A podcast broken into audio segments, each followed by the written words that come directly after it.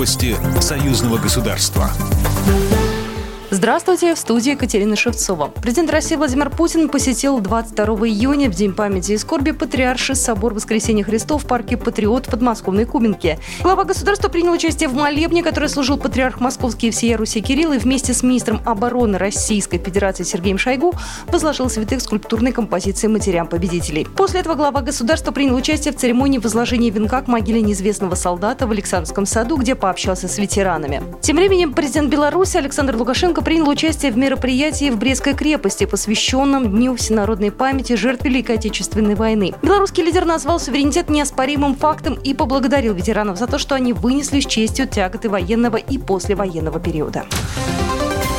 Все проблемы белорусско-российских отношений решаемы. В этом уверен Александр Лукашенко. С ним согласен и Сергей Лавров.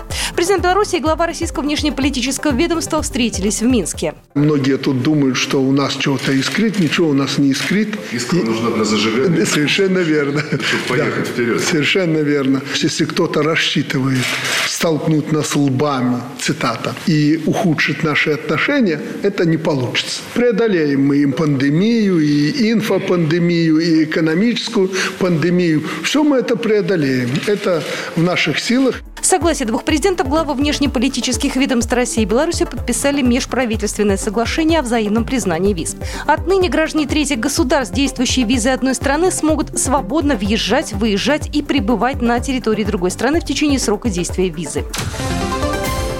Совместные проекты Беларуси и России, посвященные 75-летию Победы, вопросы сохранения исторической памяти народов Беларуси и России и противодействия попыткам фальсификации истории обсудили представители двух стран. Постоянный комитет союзного государства совместно с Национальным пресс-центром Республики Беларусь в формате видеоконференции собрал экспертов России и Беларуси. Мероприятие было посвящено 75-летию Победы советского народа в Великой Отечественной войне, а также Дню памяти и скорби. Ведутся работы в музейном комплексе Брестская крепость, издаются книги. Об этом рассказал государственный секретарь Союзного государства Григорий Рапота.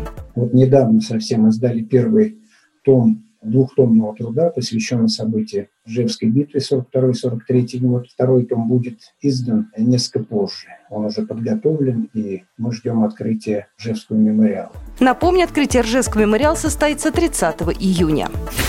Программа произведена по заказу телерадиовещательной организации Союзного государства. По вопросу размещения рекламы на телеканале «Белрос» звоните по телефону в России 495 637 65 22. В Беларуси плюс 375 44 759 37 76. Новости Союзного государства.